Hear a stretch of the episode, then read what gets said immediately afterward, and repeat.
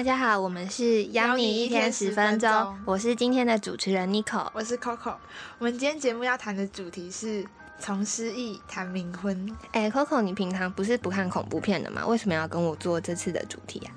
对啊，我平常真的是一年看不到一次恐怖片，但是我想说这次刚好有机会有人可以陪我看恐怖片，而且听说就是这部电影它不是单纯的吓人的鬼片，它它背后是有一个就是台湾传统的习俗，就是冥婚的这个主题。没错，那我就先跟没有看过这部影片的大家先介绍一下，《失忆》其实是二零一五年上映的台湾本土恐怖片，它是由吴康仁、谢欣颖还有其他几位一起主演的。那整部片其实就是以台湾的传统习俗冥婚来贯穿了男女主角的前世今生。那其实我对冥婚的印象一直都停留在，就是小时候家里的人啊，或是新闻上都会报说，绝对不要乱捡路边的红包。嗯，那你觉得为什么会有这种？哦，就是其实除了就是像刚刚被动那种捡到红包这种冥婚的。习俗以外，其实会有人主动去冥婚，就是让我蛮惊讶。因为其实蛮多人在去算命的时候被算说命中注定就是需要重婚或是纳妾，他的运势才会比较好。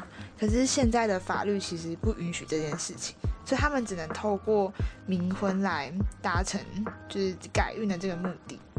又或者是其实有些人就是可能。手头太紧之类，然后逼不得已之下就会选择冥婚，因为其实女方的家属会准备相当丰厚的嫁妆，嗯，而且像刚被动捡到神主牌以外，其实还有一个方式，就是就是有些家庭会生不止一个女儿，但是可能其中有几个孩子就是还来不及嫁出去就过世，那这样子家中其他姐妹出嫁的时候，可能会就是连同那个她已经过世的姐妹一起出嫁。就因为这种买一送一的概念，对，就是而且如果就是姐妹在同一天出嫁的话，也可以比较好，就是照顾彼此。可是你刚刚讲的这些，我觉得比较偏向是台湾的冥婚诶。台湾的冥婚俗称“耍行柱”，意思就是说还在阳世的男子会娶已经逝世的未婚女子。嗯，然后但是其实在中国古代的话，冥婚最早被记录在周朝。那主要是说，就是家里如果有子女已经过世的话，那他们不希望他在阴间会就是自己孤单一人，所以就会帮他找另外一半，然后帮他举办冥婚。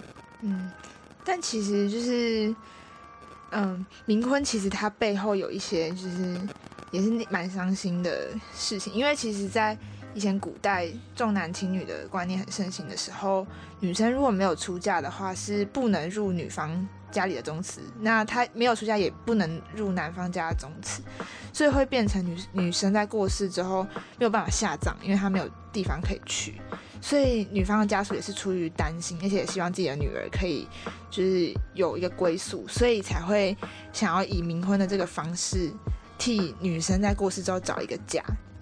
嗯，然后可是，在现代就是也有另外一个方式是，就是有些情侣。在另就是来不及成婚，就有一方就先过世的状况下，他们也会举行冥婚，就是让这对情侣可以呃重逢。嗯，但我听说在现代，就是因为男多女少的现象发生，那就有些男子为了让自己有另一半，就会去挖那些女尸，然后跟他举行冥婚。真的假的？就是真的是为了让自己不要孤单一人，所以就不管是活人还是尸体。都不择手段的样子，天啊，好扯哦！那现代的冥婚啊，其实都已经很少见了，然后仪式也已经就是大家都不太清楚。你可不可以跟大家介绍一下？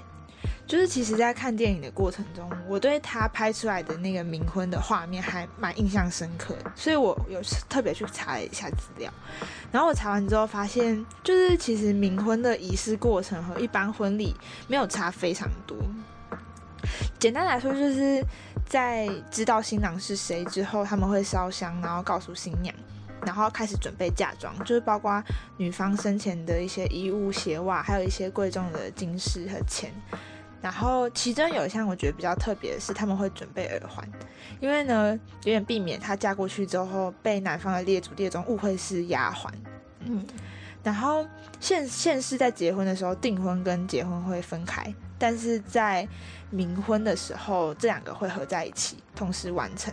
而且比较特别的是，一般的婚礼其实蛮常在早上举办，但是因为它特殊，就是冥婚它有它的特殊性，所以它会避开早上时段，反而是选在黎明这样，就是也方便那个新娘可以就是状态比较好的出席。嗯，但除此之外，我还有听说，就是有些男方会找一个女生，然后把就是鬼新娘的照片贴在贴在她的脸上，真的假的？然后就是请那位女生，然后代替鬼新娘出席婚礼，可能就是这样子比较方便举行以外，也比较有临场感。比较比较真实的感觉，对。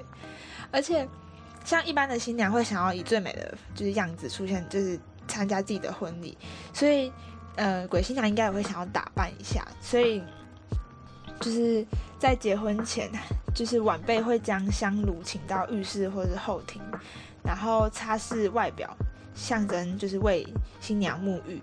然后之后再按照一般新娘的化妆程序，依序焚烧一些衣物和饰品，让新娘可以穿戴。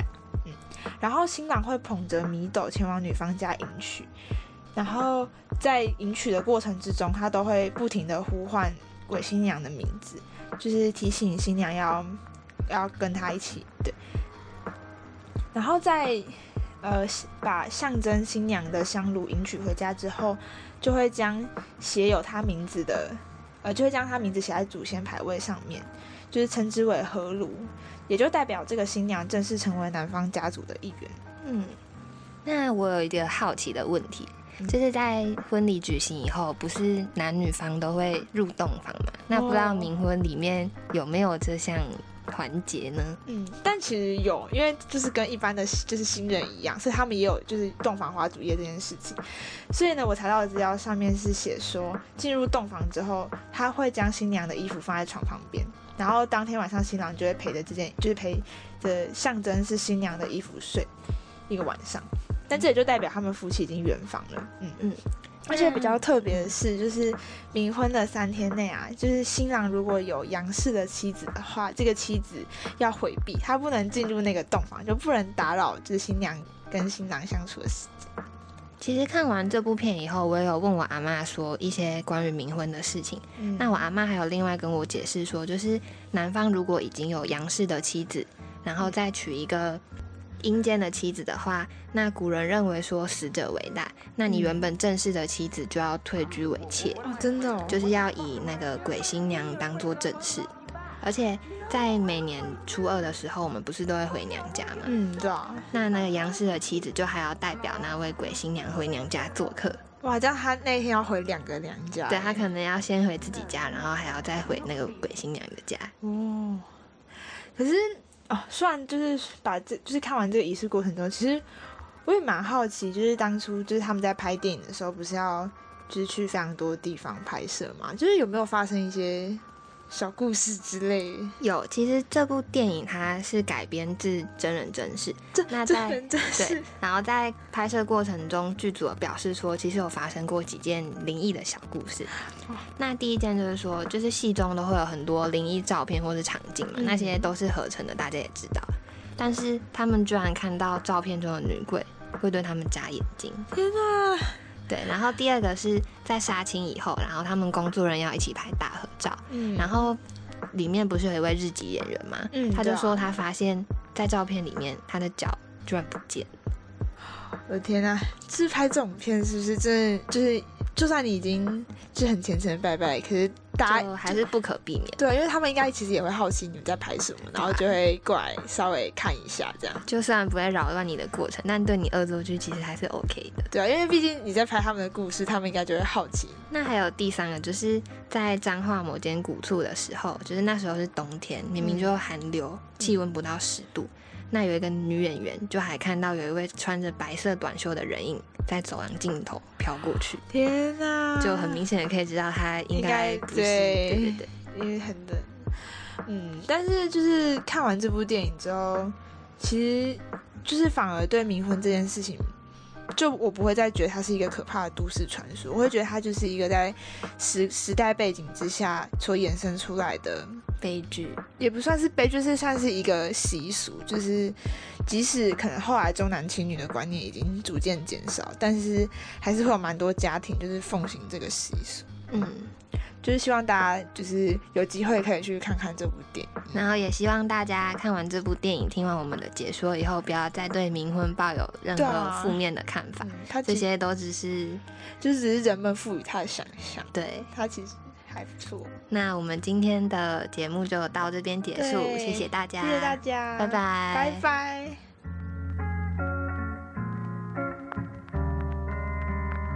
I'm afraid. What, what, what am I afraid of? What the fuck am I afraid of? You're afraid of me, you're afraid that I won't love you back. You know what? I'm afraid too. Fuck it, I want to give it a shot, and at least I'm honest with you. I'm not honest with you. No, what about your 12 brothers? No, you're not going. You're not leaving.